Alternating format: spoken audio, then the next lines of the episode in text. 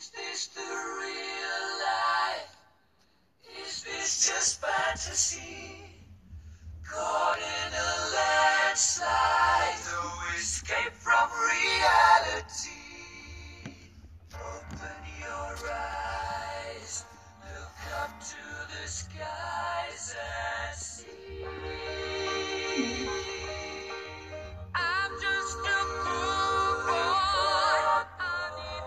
Hola, ¿qué tal? Buena tarde. En esta ocasión vamos a hablar del siguiente tema, el rezago educativo ante la pandemia, el reto de la nueva escuela mexicana. Este, en esta ocasión eh, presento yo igual su servidora en este episodio de podcast. Hablaremos del tema que acabo de mencionar. Eh, yo soy Ana Berta Barrera Guillón y soy licenciada en Pedagogía, egresada de, de la Universidad CESBA, eh, Centro de Estudios Superiores del Bajío.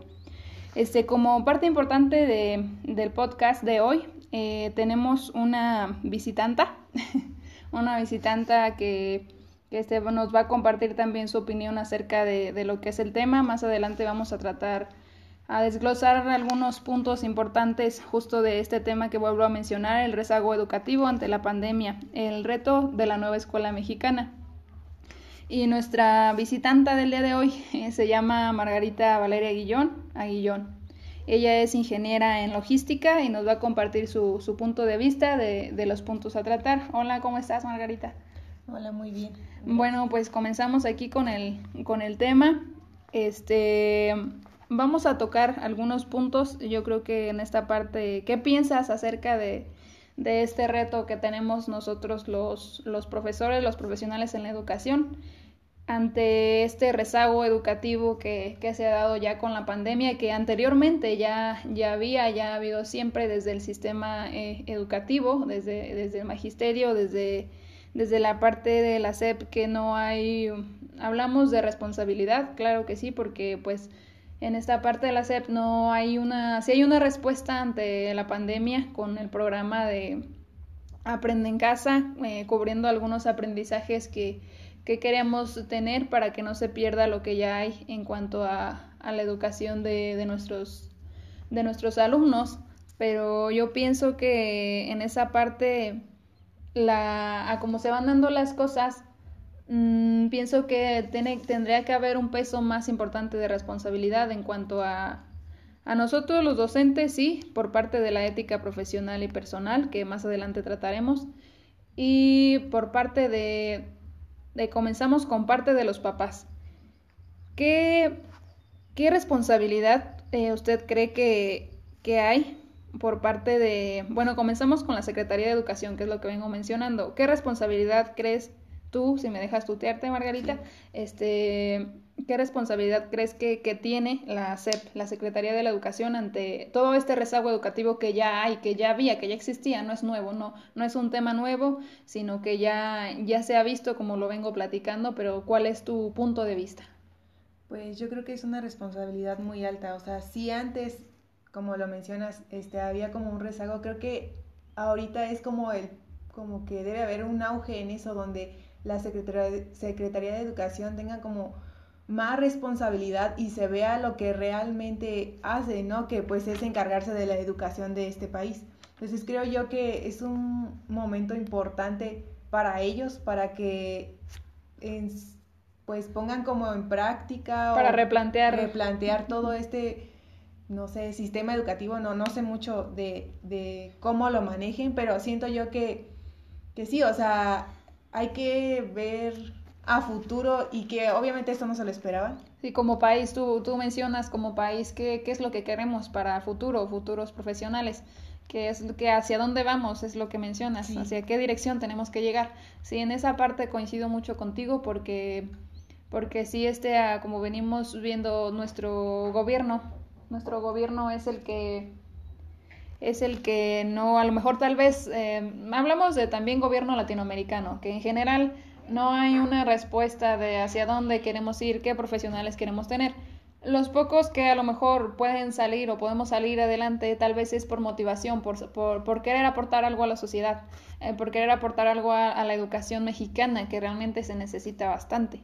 Y entonces, pues por este punto yo creo que es muy importante también tu, tu, tu aportación y das en justo en el punto exacto, porque yo creo que eh, ahí, como menciono, el gobierno siempre ha, de querer también mantener, siempre hay una, uh, me recuerda un, un, un pedagogo que se llama Paulo Freire, que es brasileño, él menciona que la educación tiene que ser con libertad y, y él aboga mucho por esta parte de, de, la educación en libertad, de la educación de, de, como país, de educar un país, de educar las personas, de no suprimir a, a nuestro mismo gente mexicana. Entonces, en esa parte yo coincido contigo en que la SEP sí, eh, lejos de a veces apoyar un poco tal vez a, a la gente, podría decirse que se da a ver como si no hubiera un apoyo, no hubiera una respuesta. Y pienso que también con los profesionales de la educación pasa lo mismo. A veces se suprime tanto a los maestros que realmente se desmotiva, el gobierno desmotiva tanto a la gente como igual a los profesores en desarrollar realmente la profesión que quieran. Pero ahí entramos en otro dilema y con el otro tema que, que tenía pensado tratar.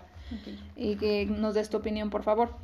Este, en esta parte hablo de la responsabilidad que tiene el docente, la responsabilidad que tiene el docente, que tenemos nosotros, nuestra ética profesional y personal, nos dice que, que realmente o sea, el aprender es, es dar, otorgar ese conocimiento, ir llevando al alumno en ese proceso de aprendizaje hasta que solito vaya siendo autodidacta, que se involucre en su proceso de aprendizaje. La responsabilidad que tenemos los docentes es muy grande, ¿Por qué? Porque de entrada mm, no tenemos que hacer un triángulo, tenemos que hacer un acuerdo en común tanto con la Secretaría de Educación como con los papás con la sociedad mexicana, con, eh, con las mamás, con el papá, desde que la parte en que cómo se educa en casa, desde cómo llevar ese triángulo para que esa persona, ese ser humano pueda aprender, no solo en conocimientos académicos, sino realmente un aprendizaje significativo para su vida, que pueda poner en práctica en sus relaciones personales, en su desarrollo profesional, en su desarrollo personal y en sus en sus emociones. Eh, ahorita hablamos un poco más en la pandemia de todo esto, nos vamos a conocer más de lo psicológico, de lo emocional. ¿Por qué? Porque a tal grado siempre ha estado ahí, pero realmente una educación, una educación académica, eh, como hemos venido ahorita mencionando, realmente nuestro sistema educativo está muy corrompido, mm, tanto por corrupción como por como por tal vez este desmotivación de parte de los maestros. No hay una alianza como tal. Tal vez en algunas escuelas se pueda dar con algún programa eh, o que los padres estén interesados realmente en la educación de sus hijos pero hasta ahí hemos llegado, no ha habido, yo no veo tampoco una respuesta más allá y yo creo que también en esa responsabilidad estamos de que el maestro se involucre un poco más, no solamente en el grado académico y ya hablamos ahí de la vocación, también ya nos metemos en otro tema que por ahora no vamos a tratar, pero sí también es muy importante todo lo que da a conocer todo esto del rezago educativo, de crear una nueva escuela, una nueva escuela que si, hay, un cambio, entonces pues también tiene que haber un cambio en la educación, en todo. Está viendo este cambio y entonces nos damos cuenta de que desde años atrás, este, ya demasiadas décadas, este sistema educativo ha venido corrompiendo también a la sociedad, porque si recuerdas en algunas ocasiones solamente el que sabe matemáticas es el que su resurge, el que él se le da más sí. y a lo mejor la otras personas, otros alumnos tienen otro tipo de otra inteligencia, otras habilidades, otras competencias que necesitan desarrollar y ahí está también nosotros como profesionales de la educación para apoyar a los papás, pero si no hay esa respuesta tampoco, pues no podemos tampoco hacer un poco más, hasta simplemente lo que llegamos y ahí entramos otra vez en el tema de la vocación. ¿Qué opinas tú? Yo creo que, o sea, el maestro o el profesor sí, siempre va a jugar un papel muy importante en la vida de un estudiante. O sea, puede hacer que lo pueda lograr ser un amigo más que un maestro. Y creo que los profesores tienen que encontrar ese punto exacto de cómo enseñar, porque no todos aprendemos de la misma manera, no todos los grupos son iguales. Entonces pienso yo que, que sí es muy importante esta profesión y encontrar más que nada la manera de saber enseñar, de llegar más a fondo de solo enseñarles matemáticas y ya no, o sea, es enseñarles matemáticas y decirles, es que esto les va a ayudar en esto. Aprender a vivir realmente con, con ese conocimiento, aprender a aplicarlo, porque sí, sí, este, eh, coincidimos, coincido contigo en que esa parte, si el conocimiento no lo practicas, no, no lo aprendes, eh, no solamente es memorización, no, no lleva más el aprendizaje, no llega más. Y sí, este, no sé qué más en esa parte, perdón, te corté un poco la plática, continúa, por favor. Bueno, pues es como tú lo dices, pues sí es ponerlo en práctica porque muchas veces solo, eh, pues uno como alumno solo memoriza y ya, ¿no? Y es, pues ya aprendí, pero no, creo que va más allá, entonces yo creo que si si encuentran como una estrategia clave o no sé, con los docentes. O la preparación que tal vez pudieran tener. Exacto. Entonces también creo que un punto importante aquí es pues la tecnología, ¿no? O sea, muchas veces hay docentes que pues sí Perdón, este, nos recibió una, tuvimos una llamada el día de hoy. Gracias por llamar al podcast. Este, ahorita estamos, sí, estamos en esa parte. Enseguida les atendemos sus llamadas. Les recuerdo que hay un tiempo para, para este, por favor, llamar y dar sus opiniones o igual si gustan dejar algún mensajito en nuestro WhatsApp. Este, les pedimos por favor que en un momento más, por favor, unos eh, 15 minutitos más, podemos atenderlos, igual dar punto de vista y si quieren opinar con todo gusto, aquí los esperamos, solo denos un momento más porque nos falta un punto a tratar. Sé que es muy importante también todo este tema y es de su agrado, pero este, nada más por favor denos un minuto. Gracias y gracias por estar atentos también al programa.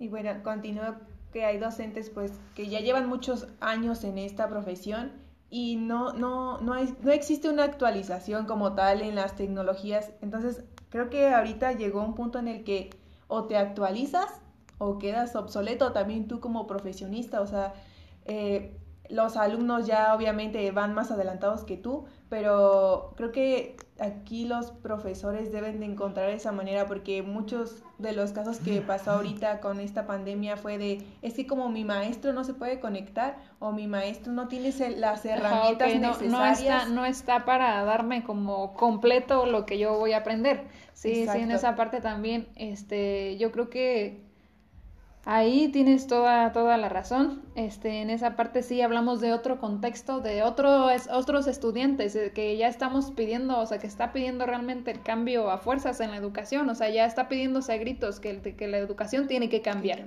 Y tiene que cambiar este, a tal grado porque no podemos poner lo mismo, no podemos estar metiendo el mismo, las mismas metodologías, no podemos estar metiendo la misma forma de enseñar, como lo has dicho, si el estudiante está cambiando el contexto, todo la, el tiempo, de hecho hablamos de esto de con las tecnologías, también el tiempo de concentración de los alumnos se reduce a menos, ¿por qué? Por estar usando constantemente las tecnologías eh, en la parte este, cognitiva se no, no hay la misma respuesta, no hay la misma, eh, no hay la misma plasticidad del cerebro que llamamos plasticidad a esto de, de, que las neuronas hacen conexión para que pueda darse el conocimiento y tal vez también guardarlo y, y después aplicarlo pero también con esas tecnologías bloqueamos un poquito el conocimiento porque no, no es la misma retención, no es el mismo tiempo de retención, entonces por lo tanto el niño está ya irritado, ya no aprende igual, no tiene la misma disposición para aprender.